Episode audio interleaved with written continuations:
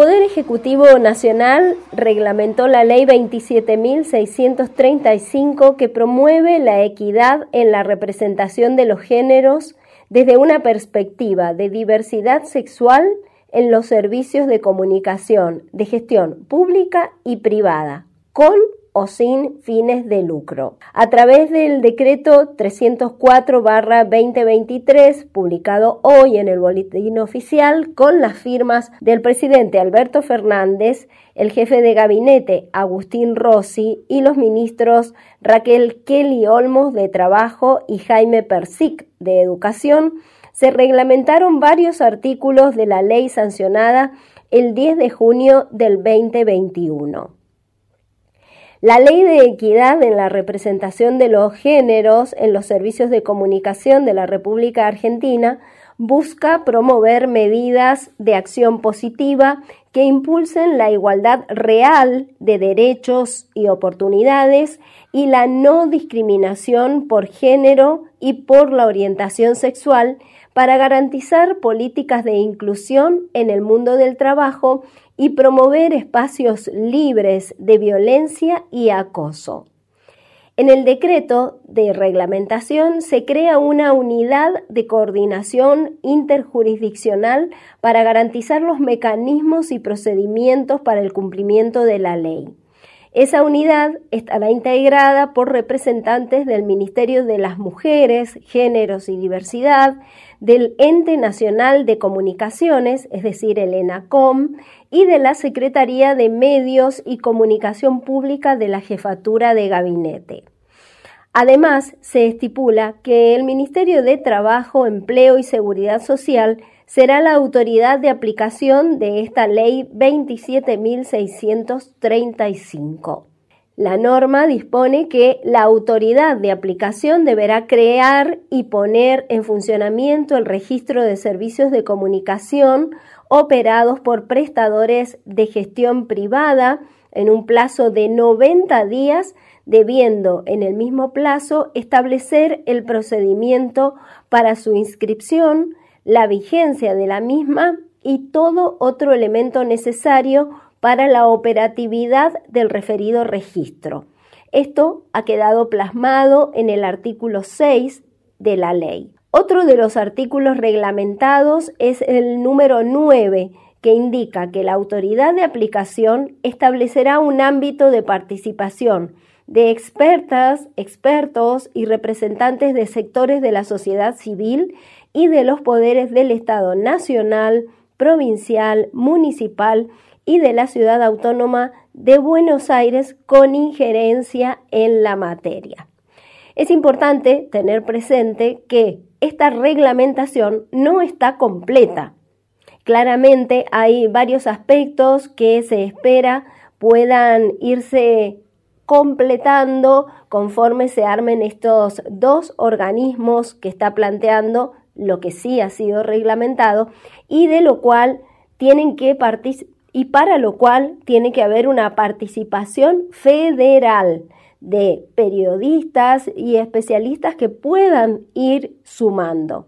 Una de las personas que ha estado participando de la Red Federal por la Ley de Equidad de Género, particularmente desde la organización Comunicar en Igualdad, que ayer, que ayer les estaba comentando, es Paola Barahona. Ella estuvo presente en una reunión que se realizó hoy e hizo un planteo muy interesante que está vinculado con otro tema que hemos hablado aquí en el programa, que es la violencia contra las periodistas. Ese planteo surgió también y habrá que ver si la reglamentación lo tiene en cuenta.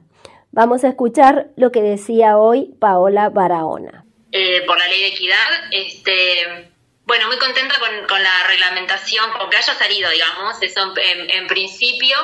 Y quería mencionar solamente algunas cositas que además de la participación de, los sectores que ya fueron nombrados, este, desde la, red federal eh, aportamos ya un documento al Ministerio de Trabajo, seguramente Cecilia vos lo, lo habrás podido ver y el equipo lo habrá podido ver, aportamos un documento desde la red después de, discutir bastante.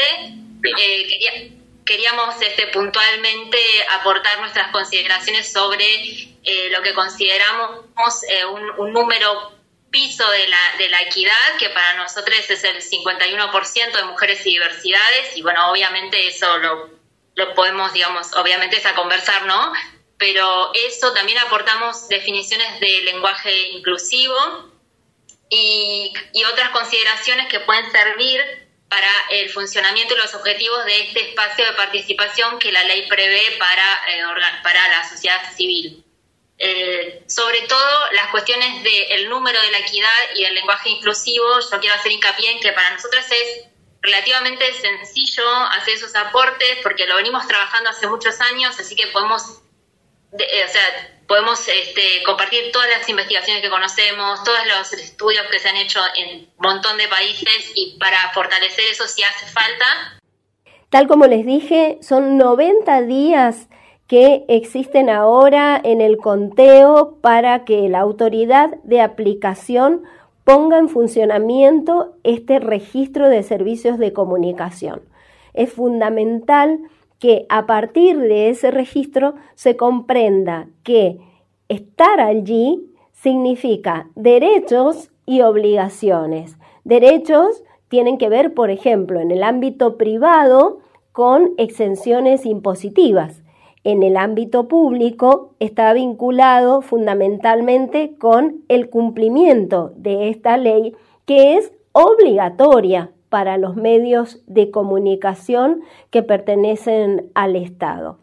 Y en cuanto a, los, a las obligaciones, estamos refiriéndonos a que pueden ser parte de este registro aquellos medios que tengan el 51% de su planta en todas las áreas, incluso las gerenciales, compuesta por mujeres y personas de la diversidad sexual, que obviamente están integradas por personas con identidades no heteronormativas, al igual que con orientaciones sexuales que no sean la heterosexual.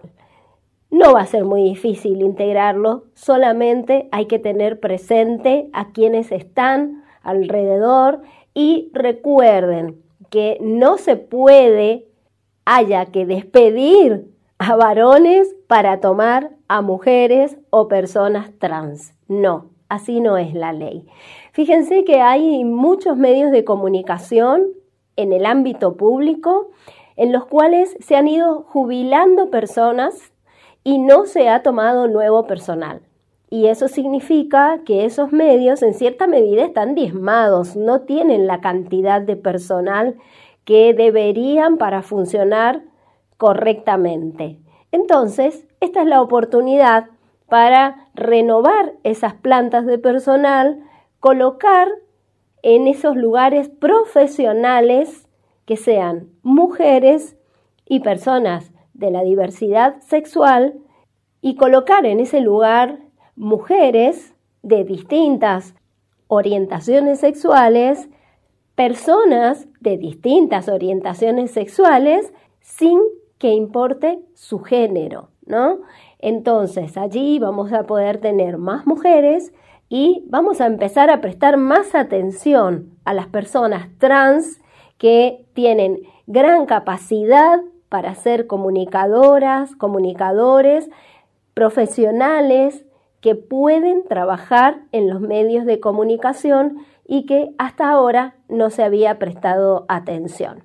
Vamos a ver si a algunos medios no se les ocurre, especialmente los privados, judicializar esta norma, porque ustedes saben que en nuestro país, lamentablemente, la justicia o el poder judicial, mejor dicho, termina tomándose atribuciones que no le corresponde, haciendo que haya leyes muy importantes, pero que no les convienen a los poderes concentrados, que se revierten, se paralizan, ¿no?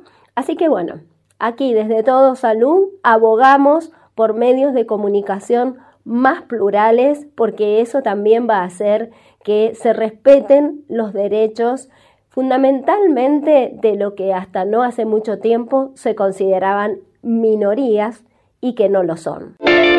Recordá buscarnos en nuestras redes sociales como Todo Salud. Te esperamos en Facebook, Twitter e Instagram y si querés, podés hacer alguna consulta por WhatsApp.